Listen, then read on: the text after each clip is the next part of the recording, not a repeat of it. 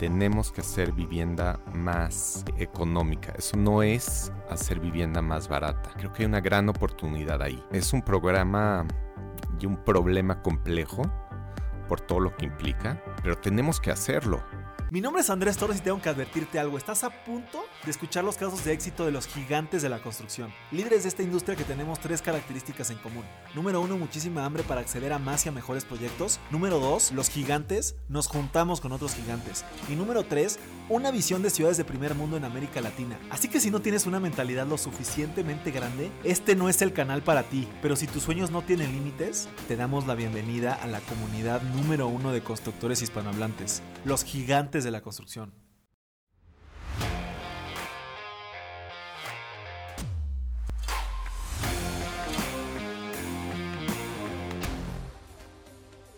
Mis gigantes, bienvenidos a este el podcast más importante de construcción hispanohablante.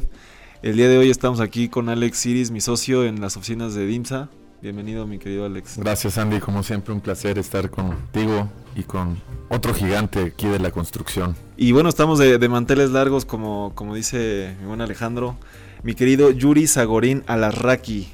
Bienvenido. Gracias, Andrés. Gracias, Alejandro. Un placer estar aquí con ustedes. Que sea la primera de varias. Claro que sí. Oye, ¿y eres algo de Carlos Alarraqui? Eh, sí, digo, Depende, depende de quién pregunte. Vale, de lujo. Y bueno, para quien no conozca a, Yuri, bueno, Yuri es director general de ZDA y es presidente de Canadevi Valle de México, ¿correcto? Es correcto. De lujo. Muy bien. Pues damos inicio a esta entrevista, mi querido Yuri. Platícanos un poquito cómo, cómo fueron los inicios de este gran Yuri? ¿Qué, te inspiró a, ser arquitecto, a hacer tantos proyectos? ¿Qué, fue lo que sucedió en tu vida? Oye, pues, pues muchas gracias. Creo que eh, eh, ese es un, eh, un calificativo que, que, con toda modestia no creo que me he ganado, pero, pero ahí te va la respuesta yo fui muy afortunado en el sentido que nunca dudé mucho qué hacer. No tenía muy claro cómo se llamaba, pero yo sabía que yo quería construir de una otra forma. No sabía si era ingeniería, si era arquitectura. Y fui afortunado eh, doble vez porque me encantó la arquitectura. Entonces, eh, para mí la arquitectura no es solo una profesión, también es mi pasatiempo y, además me ha dejado grandes eh, amigos y grandes experiencias. Y, así va, ¿no? Uno se deja y el camino te va llevando. Eh, ¿Quieres que te cuento un poco de, cómo, a, grandes, a grandes rasgos? Sí, e-, eres de la Ibero, ¿no? Yo estudié en la Ibero, terminé en el 96. Más o menos, ¿cuántos años tienes, perdón? Eh, mm, te digo exactamente. Tengo 48 años. Ah, ok. Eh, termino la Ibero con mucha prisa, venía, venía corriendo. Eh, empecé a, desde, desde antes de terminar, haciendo varios, varios chambitas. Ya sabes, eh, todos los arquitectos tienen el baño de la tía. Yo le hice unas oficinas a un amigo con un socio muy querido, Alex Meta, que es sigo, sigo frecuentando mucho, que, quiero mucho.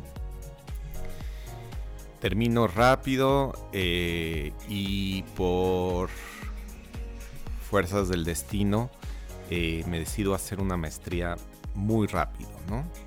Eh, me voy a, a, Nueva York, a Columbia, la maestría, una maestría en desarrollo, en diseño, perdón, en diseño arquitectónico. Em, me gusta. Me gusta mucho la arquitectura, me encanta la ciudad, pero la, maestría no me acabó de, de llenar. Me, dio mucho, pero me hizo también cuestionarme mucho. Terminando. ¿Y tú qué, le recomendarías a alguien con respecto a una maestría? O sea, también el timing. Sí, ¿crees, que, ¿crees que era mejor creo después? Que es muy importante esperarse, trabajar un tiempo, entender eh, en, este caso, entender qué tipo de arquitecto eres. ¿no? Y, y en, dos, en dos betas. ¿Quién eres tú? Y también eh, qué oportunidades se te presentan en el camino. Y tienes que poder llegar y, y, llegar a un, eh, a un buen entendimiento entre las dos, ¿no? ¿Y si hoy tuvieras que volver a, tomar una maestría, la tomarías más de un tema administrativo, financiero, negocios? ¿O volverías a un... porque entiendo que fue una ma maestría de diseño? Correcto. Mira, como dicen, como dicen que, que, que viendo para atrás siempre, siempre es 2020, ¿no? Se ve muy claro. Pero también me dejó muchas cosas importantes, ¿no? Entonces, y al final de... Mm, es una pregunta que no tiene respuesta. O sea, no, sé qué hubiera pasado. Pero, pero al final de cuentas, son todo te deja algo. ¿no? Que, es, que es a donde iba Andrés. Mira, termino la, la, eh, la maestría y encuentro trabajo en una oficina de arquitectura tradicional, de diseño. Una oficina grande, como de. En ese entonces eran como 160 personas. ¿Pero eso en Nueva York? En Nueva York. Ah, no, nadie, nadie se imagina que iba a crecer a más de 400 personas esa oficina. Uh -huh. eh, tuve mucha oportunidad de trabajar con desarrolladores. Yo ya tenía, ya tenía como una inquietud, pero eso me, eh, eso me acercó a los desarrolladores más grandes eh, americanos de ese entonces, Related, Forest City Daily, eh, Himes. Y me gustó. La verdad es que, que, que, me di cuenta que el desarrollador tomaba las decisiones importantes.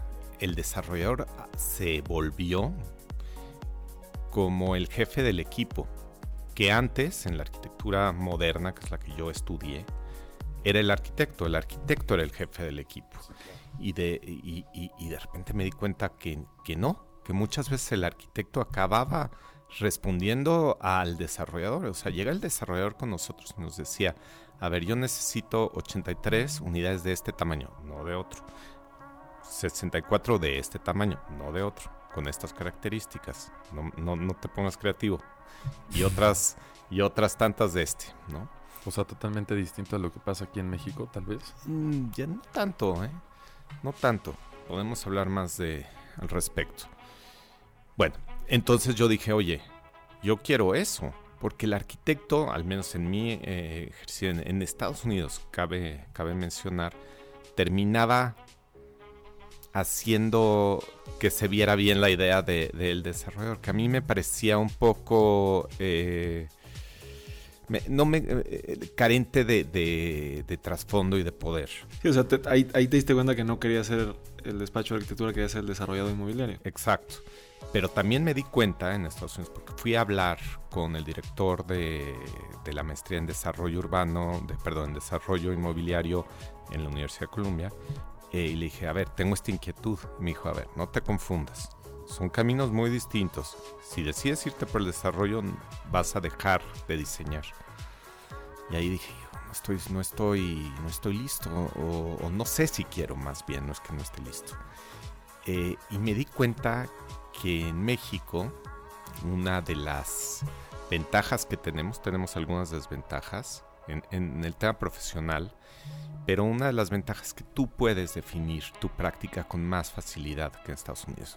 En Estados Unidos por las barreras de entrada y lo proteccionista que es. No, tú, ustedes saben, para hacer, para cortar el pelo necesitas una licencia. Deja, no es como acá que cualquiera, que puede cualquiera se avienta a, con el hijo, ¿no? Sí, no, acá, acá cualquiera se avienta a ser psicólogo, arquitecto o, o, y, y no no tenemos esa pro, es, o... ese, ese, proteccionismo entre las entre las disciplinas, entre las profesiones, que podemos puedes argumentar que hasta tiene un, algo positivo. Y me di cuenta que en México eh, sí tenía más libertad para redefinirme. Salió una oportunidad como de desarrollo en México y me regresé. Eso fue en el año 2000. Y llevo haciendo esto desde, desde ese entonces. Eh, no diría definiéndome, pero cada vez más puliendo qué me interesa, ¿no? Y, ha cambiado, pero siempre en una misma dirección que es eh, la regeneración y la valoración de la ciudad, cómo se hace la ciudad. Estoy convencido que la ciudad, como un proyecto, nos conviene a todos y vale la pena. Claro. Me encanta. Y, ese primer proyecto, digo, antes de pasar al tema del, presente, no sé si nos podías platicar un poquito ese primer proyecto, cómo, qué aprendiste o cuáles fueron los retos de ese primer proyecto. Claro, y, además me, acuerdo de él con mucho cariño. Fue un edificio eh, de departamentos eh, del 54 en la colonia Anzures, Lafayette, número 5 y consistía en transformarlo, adecuarlo a las necesidades eh, del hoy, bueno, del ese entonces. Departamentos de cierta dimensión, vamos a decir, creo que tenían en promedio, ponte 150 metros, que los hacía muy costosos para el mercado. Entonces, eh, primero comenzó con, un entendimiento de qué quería el mercado, qué, necesitaba eh, mi comprador y de, de, 20 departamentos salieron 34 con otras dimensiones, ¿no? con otros programas. Se fue el antecomedor, se fue, era, fue, fue un ejercicio de antropología arquitectónica interesante, ¿no? Entender cómo vivía la gente cuando se diseñó y cómo fue aprendiendo el edificio en los 50 años eh, de vida que tuvo, ¿no? Como, los closets iban creciendo, eh, las familias cambiando y, además eh, también haciendo, haciendo mis números y demás me di cuenta que pues que una rebanada muy importante del, del pastel le correspondía a la construcción. Entonces eh, me volví en constructora, no solo por un tema de, que, me tocara una rebanada más grande, sino para asegurar que podía eh, garantizarle a mi cliente que le iba a entregar en tiempo y en forma. O sea, tú a la fecha no subcontratas. ya, ya tenemos otro esquema, hemos cambiado, pero te estoy diciendo que, ese proyecto lo, lo comencé yo con... Y, ahí, o sea, tomamos una de las unidades como oficina, fuimos, fui eh, uniendo gente al equipo. Eh, uno que otro todavía sigue conmigo desde hace 22 años. O sea, eh, ese fue el inicio de ZDA. ¿O todavía en ese entonces no nos llamábamos ZDA, curiosamente. Nos llamábamos desarrollo crítico porque mi propuesta de valor y filosofía era que el desarrollo podía ser una, fuerza positiva, lo sigo pensando, a ver, lo, garantizo, eh, para el cambio, pero tenía que verse de una eh, forma crítica, no nada más hacer lo que, lo que fuera. Entonces, desde qué zonas y qué programas y qué mercados te interesa. Justamente creo que eh, mi primer colaborador fue Lucas Cázares, que tú conoces, que sigue con, conmigo. Excelente persona. Sí, tipazo. Y, y, si te compro o no? Sí. la realidad es que, o sea, es de, las, de los pocos compradores y eso me dijo, o sea, se nota, no te había tenido el gusto de conocerte. Conozco, creo, a tu primo, a Gabriel. Eh, Gabriel es, mi hermano. Es tu hermano. Pero mi hermano chiquito hermano chiquito. A todo Chiquito de 1.90. Sí. y este y un día que lo fui a visitar, este me dijo, pues Alex, la verdad, precio, marcas, todo lo conocemos, lo que necesitamos aquí es servicio y que si me vas a decir que me entregas el día, que me entregues el día. Y así empezó a crecer, digo, en ese gran proyecto que, que tienes que se llama E3, ya tenían ahí bastantes, este, bastantes pues, camino hecho ya con otros proveedores, pero empecé y la verdad es que muy bien. Es que algo que, que, le digo a todos eh, es que el precio es solo parte de la ecuación. Hay muchas otras em, eh, variables que, que hacen a un, a un buen proveedor. Dices, de repente, el nada más ver el, el, el, de repente no, no, se entiende que puede ser un ahorro malentendido. Exactamente. Sí. Si te gusta nuestro podcast es porque eres un gigante que quiere seguir creciendo dentro de la industria de la construcción. Y la mejor forma de crecer es juntándote con otros gigantes. Es por eso que queremos invitarte a nuestros desayunos. La mejor forma que hemos encontrado para generar conexiones de alto valor. Si te interesa asistir a uno de ellos, Mándanos un mensaje en todas nuestras redes como arroba gigantesconstrucción o ve el link que está abajo de este episodio. Te esperamos.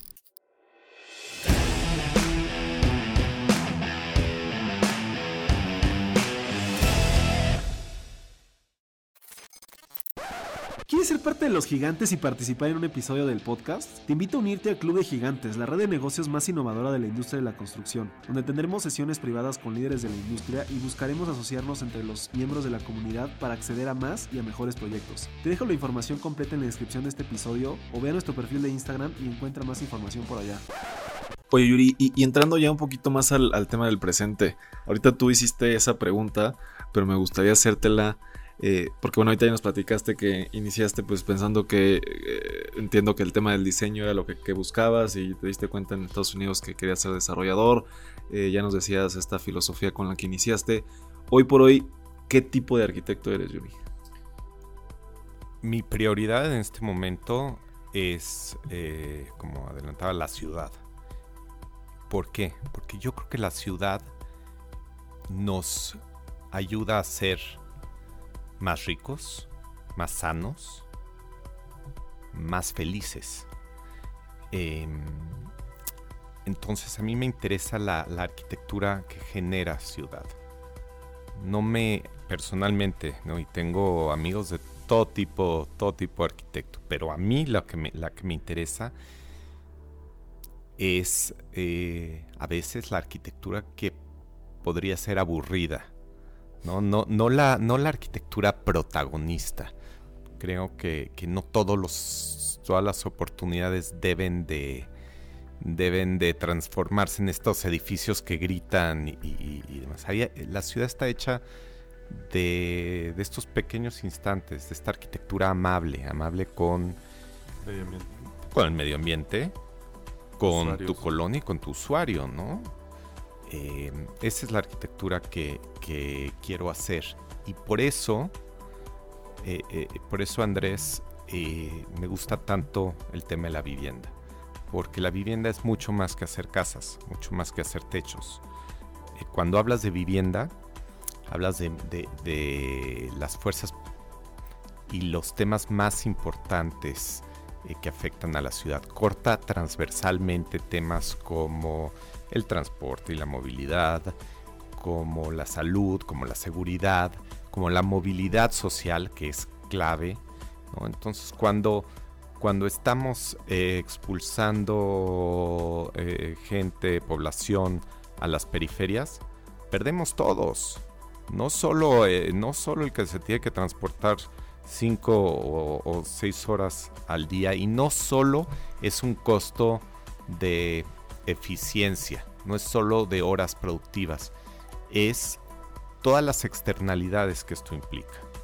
Llámese huella de carbono, pero llámese también el tiempo que esta persona no puede estar con sus hijos o que no puede eh, profesionalizarse y tener relaciones y hacer y aspirar a, un mejor trabajo.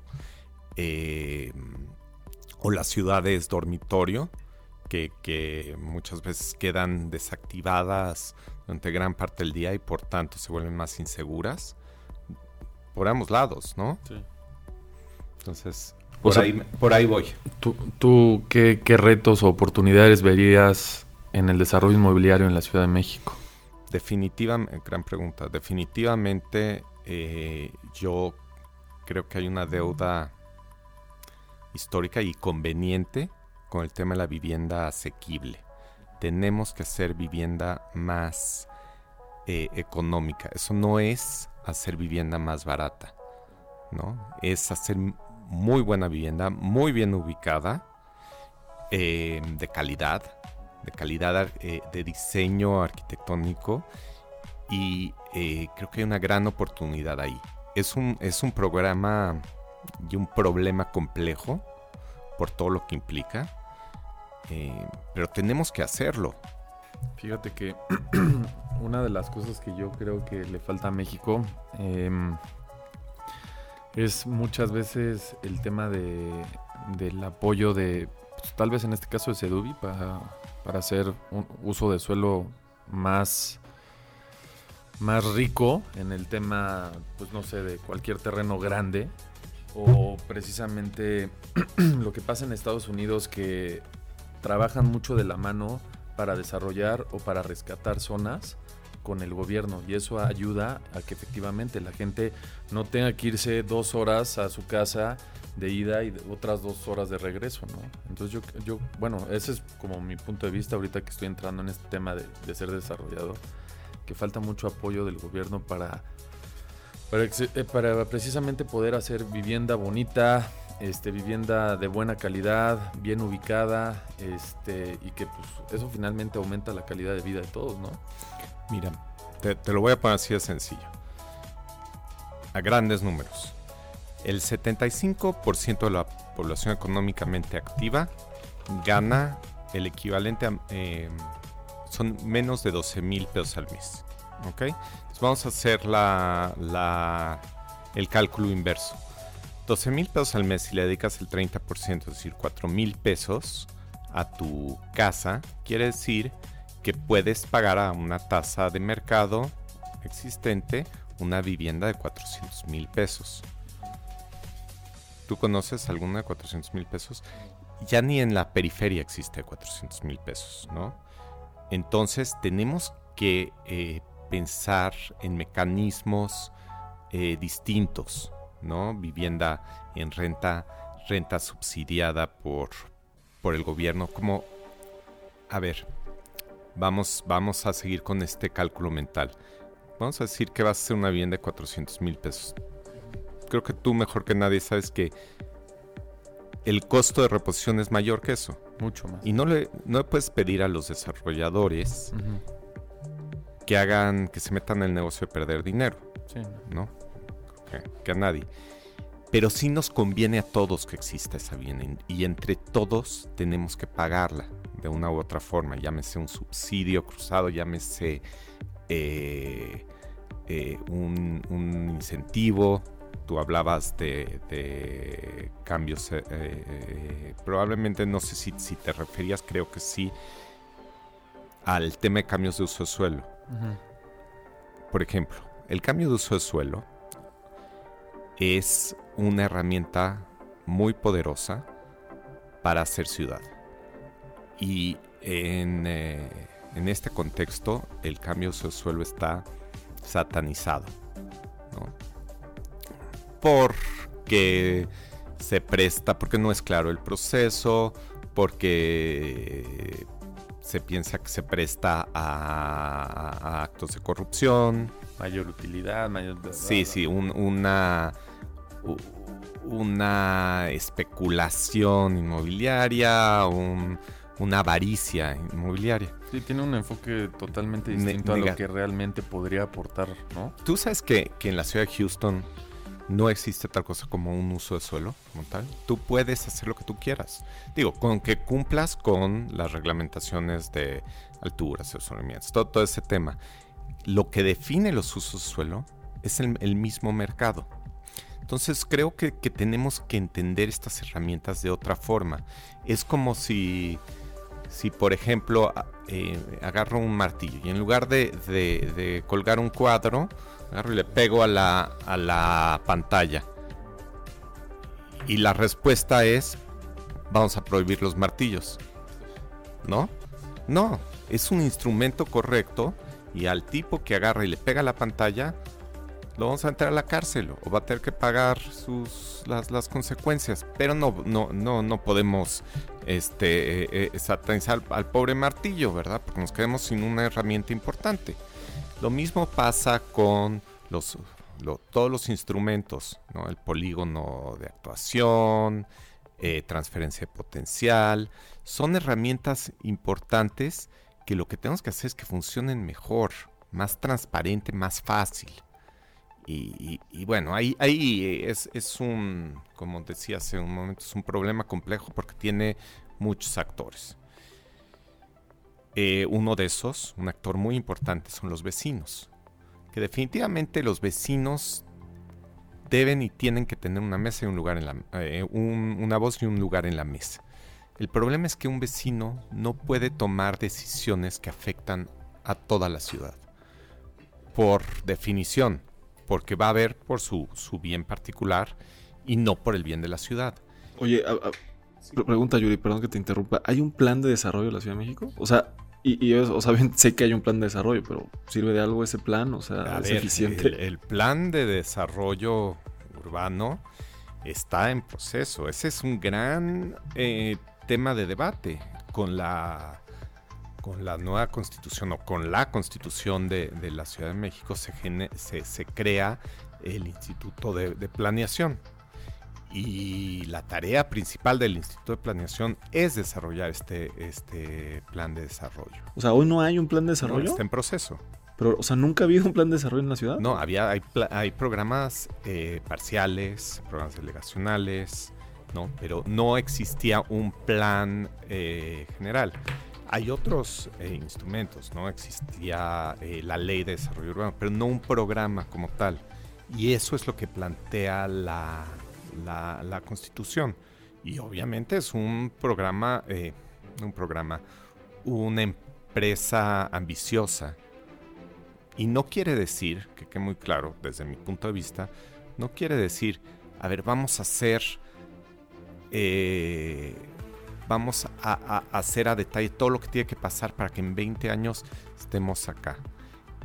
El plan de desarrollo tiene que ver mucho más con una actitud de crítica a través de cómo va cambiando la ciudad.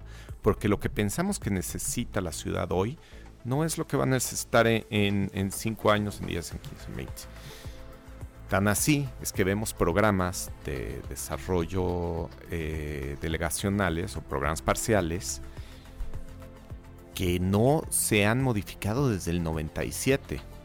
El, eh, uno de los más recientes, eh, las lomas de Chapultepec, que para mí es un ejemplo muy importante de lo que estamos haciendo como ciudad. Ese plan acaba de, renovarse este año, o a finales del año pasado, perdón, como noviembre me parece que fue publicado. Y lo más interesante es que los cambios son mínimos. Seguimos con el programa del 97, porque los vecinos son, los, son la fuerza eh, determinante más importante. Entonces, la mayoría de de, la, tierra en las lomas eh, sigue eh, pidiendo, obligando una vivienda cada mil metros cuadrados de terreno. Que aunque te alcancen, no lo quieres, la mayoría de la gente no lo quiere.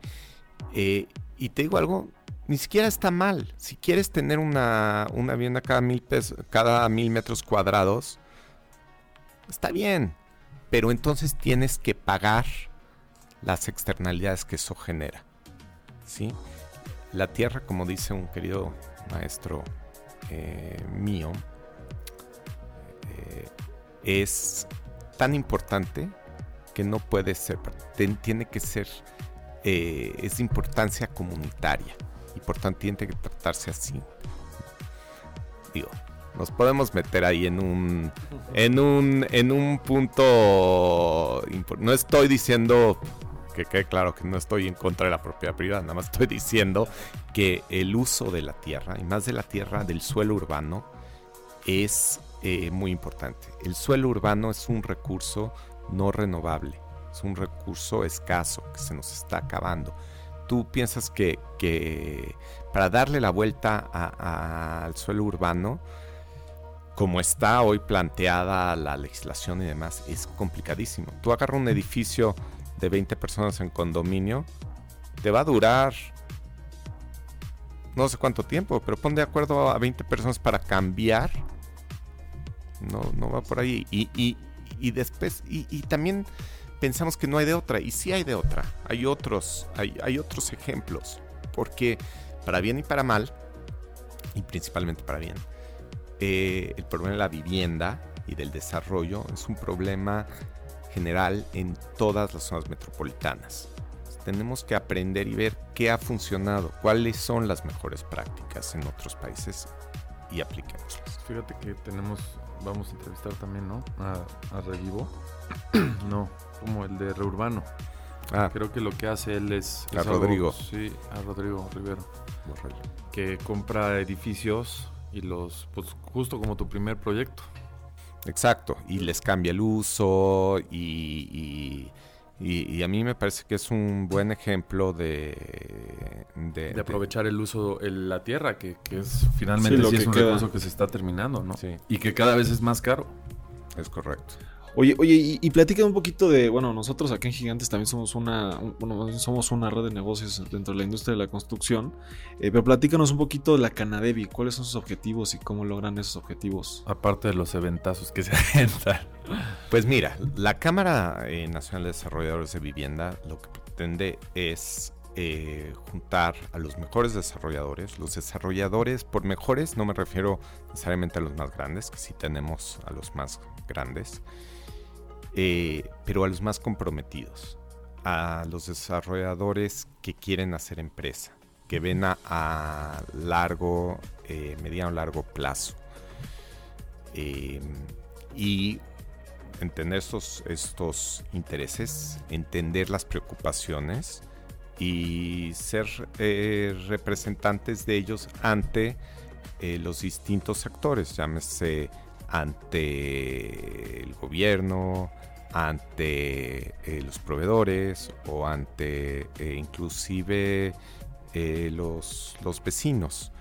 Entonces, em, desde que soy presidente de la Cámara Nacional de Desarrolladores Inmobiliarios del Valle de México, que es Ciudad de México y Estado de México, lo que yo he querido, cuando digo yo, obviamente estoy hablando de, todos. de todos, ¿no? De, todos, de todo mi equipo. Pero eh, lo que queremos hacer es cambiar la cara al desarrollador.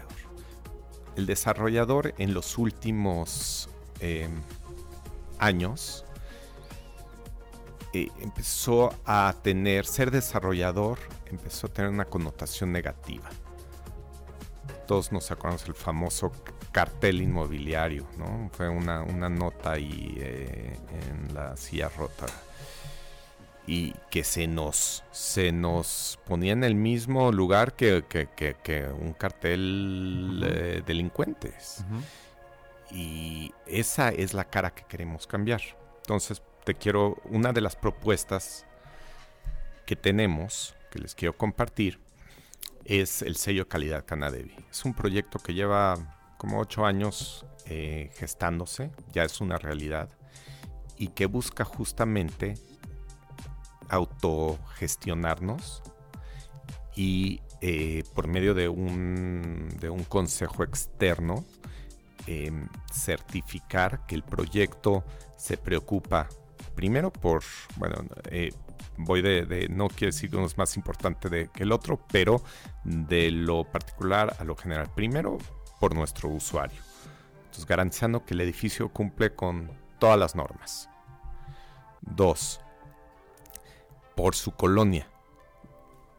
Eh, justamente eh, eh, lo que decía los vecinos, ¿por qué los vecinos no quieren el desarrollo en sus colonias? Porque no le ven ningún beneficio.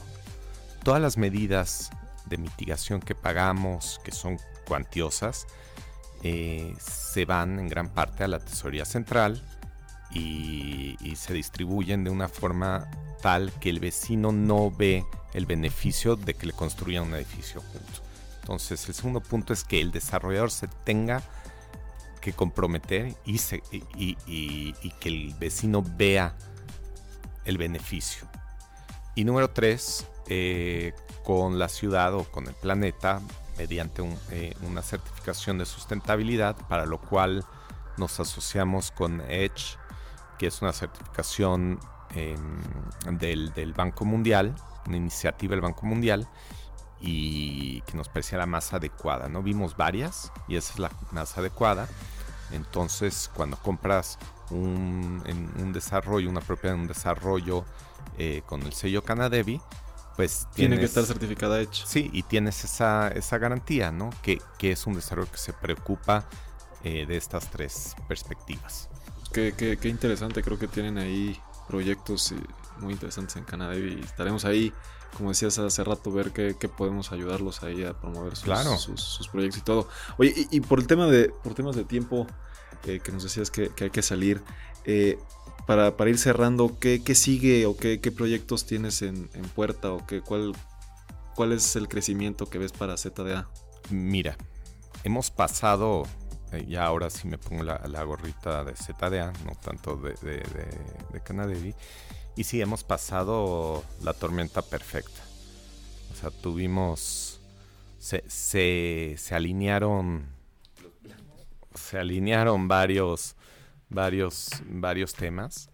Pero además ya venía una tendencia, un, encarecimiento de la tierra, del suelo urbano, muy importante.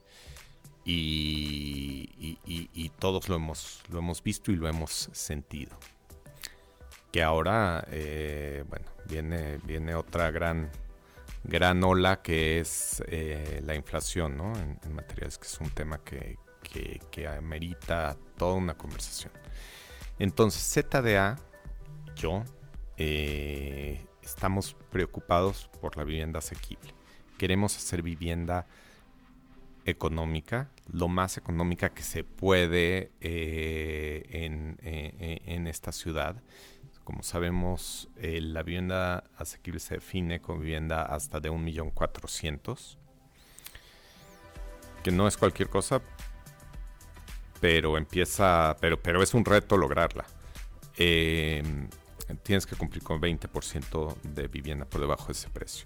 Entonces nos interesan las zonas que tienen capacidad de regeneración. Por ejemplo, las zonas industriales que ya no tienen eh, ya no tienen esa vocación porque la industria se ha movido, porque la ciudad ha cambiado, su morfología y su, y su, y su geografía. Y, eh, tienen eh, servicios, vialidades, tienen agua y, están cerca del transporte, muy importante, ¿no? Del transporte masivo, metro y demás. Entonces, una de las zonas que nos interesa mucho es Azcapotzalco, porque tiene esos, además esos grandes eh, lotes. Para un desarrollador, para un arquitecto, es mejor hacer un proyecto, un lote más grande que hacer uno, pequeño. Es más eficiente en muchos sentidos. Eh, y por tanto puedes ofrecer un, mejor producto y un mejor, y un mejor precio. Entonces nos interesa eso, nos interesa mucho también el tema de la vivienda en renta, por lo que mencionaba, creo, eh, es, es eh, está muy alineado con este nuevo consumidor. No me gusta llamar el milenio, creo que llevamos como 20 años hablando de los millennials. Ya son, ya están, ya Creo que ni han llegado, ¿no? sí, sí están, pero... más bien llevan de salida. Sí están, pero, pero la vivienda en renta es una solución, es una solución tú no puedes comprometerte a los 24 años con una vivienda para los próximos 20 años porque tus necesidades cambian. Además es muy ineficiente. Imagínate que digas, porque así era antes, ¿no? Antes decías, ah, bueno, pues me voy a casar y voy a tener tres hijos y, tal y tal. Y entonces necesito una vivienda de tres recámaras. Y vivías eh, subutilizando esa vivienda mucho tiempo hasta que la llenabas. Bueno, esa, si algo nos ha enseñado la famosa eh, sharing economy o esta economía de, eficiencia es eh, cómo usamos mejor nuestros recursos. Cuando vivo solo necesito una vivienda que podría ser hasta de 30 metros cuadrados, ¿no? Cuando tengo una pareja, cuando tengo hijos, van cambiando y, tengo que tener la posibilidad de moverme porque tal vez consigo una mejor oportunidad en el sur o en Mérida, ¿no? Y, tengo que poder, eh, la, vivienda tiene que funcionar como un escalón, no como un lastre. Me gusta, me gusta, qué, interesante Yuri. Y, bueno, para, para, igual no, no quitarte más tiempo, eh, y antes de hacerte una pregunta bonus, eh, si a alguien le, interesó lo que platicamos el día de hoy, ¿dónde te puede buscar a ti, a tu equipo, a ya sea Canadevi, ZDA, quien gustes dejar o a ambas medios de contacto? Pues mira, eh, estamos en estamos en las redes sociales, ZDA, eh, Facebook, ZDA. también nuestra página, zda.com. Eh, en, Instagram mi, mi handle es Y Zagorin, también, y también está ZDA y, y mi correo yz.zda.com.mx eh, es una de mis herramientas favoritas para comunicarme. Entonces siempre contesto correos. ¿Qué significa eh, ZDA, Sagorín? Eh, desarrollo y arquitectura. Y, y el, el Sagorín no es por no, no es por querer ser protagonista, sino para poder poner mi nombre como mi firma, como mi responsabilidad ahí, ¿no? Muy bien, de lujo, Yuri. Pues ya, ya saben ahí dónde, dónde buscar a Yuri. Y, bueno, tenemos una pregunta bonus. Digo, acá en Gigantes de la Construcción tenemos proyectos muy ambiciosos. Sin embargo, hoy con la comunidad, la red de negocios, el club que estamos armando, pues tenemos el objetivo también de ayudarlos a acceder a más y a mejores proyectos. En, en esa sintonía, eh, en un tema como de consejos, eh, no sé, dos o tres consejos que le puedas dar a alguna persona que esté arrancando algún proyecto o que esté eh, en, algún proceso de, crecimiento de su empresa en el tema de construcción, tema de desarrollo inmobiliario, ¿qué, qué consejos le darías? El consejo más importante que puedo dar es piensa en el mediano largo plazo. No pienses en eh, el dinero rápido tiene un costo hacer una marca, hacer alianzas, hacer una trayectoria, vale muchísimo. Y por tanto, eh, vale la pena. Esa sería eh, en lo que hagas. En el tema de desarrollo, particularmente, veamos hacia adentro de las ciudades. La expansión horizontal no funciona. Son em, es, un, ahorro mal entendido. Veamos cómo regeneramos la ciudad de poquito en poquito. Y es eh, mejor hacer un proyecto pequeño y ir creciendo que tratar de comerse el eh, de comerse un pastel que no te entra. Sí, de hacer crecer una mancha urbana que luego. pero no, no, pero además del tema urbano, Alejandro, que sí a eso me refería, también el tema profesional. El desarrollo es un negocio, la vivienda es un negocio increíble por todo lo que les contaba, por todos los, por, todos los temas y por a toda la gente que, toca.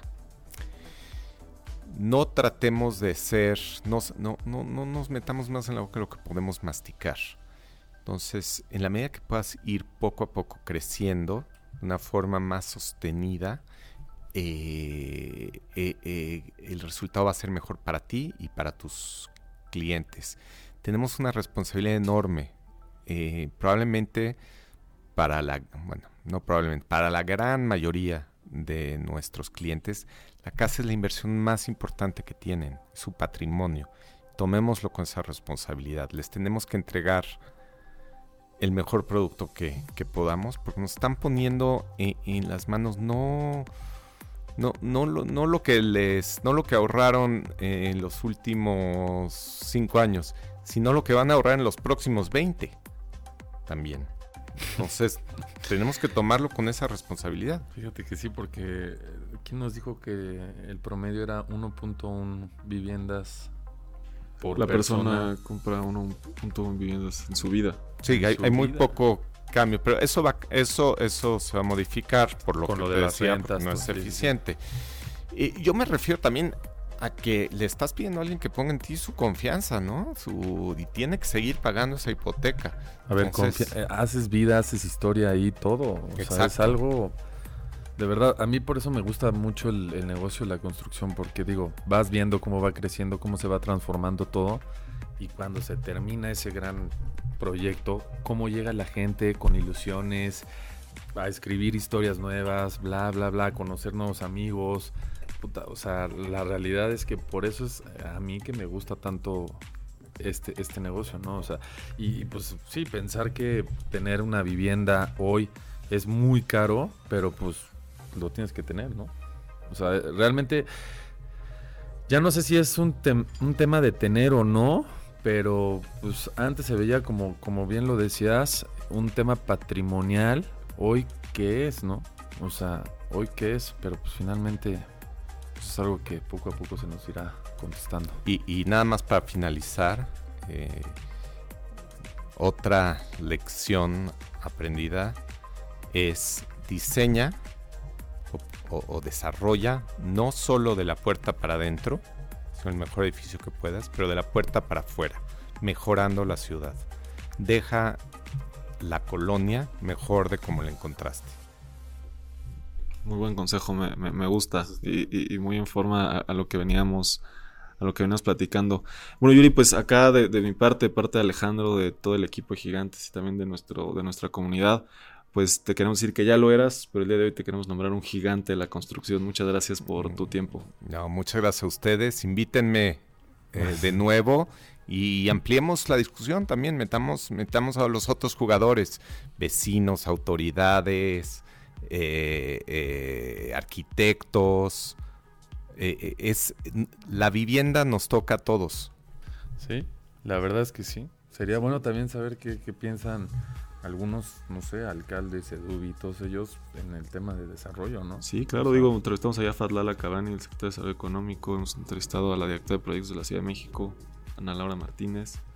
Eh, pero sí, sí, sí, ahí, ahorita platicamos que si es que a ver qué más se puede hacer, pues sí, ahorita platicamos a ver ahí qué, qué más podemos hacer en conjunto, mi, mi querida Yuri. Excelente, pues muchas gracias. Gracias, a ti. Un placer. Alex, ¿a ti dónde te pueden buscar? Eh, Alex Iris en Instagram, las dos con Y este contenido de marca personal y empresarial. Y Alzama Acabados también en Instagram y ya también en TikTok. Este, para todo lo que necesiten de comunidad de acabados. De lujo. Pues a mí me pueden encontrar como inc.andrés Torres en todas las redes. Y para cualquier tema de administración de obra, ejecución de, proyectos, eh, ahí estamos para, para servirles. Y pues nos vemos muy pronto con un episodio nuevo.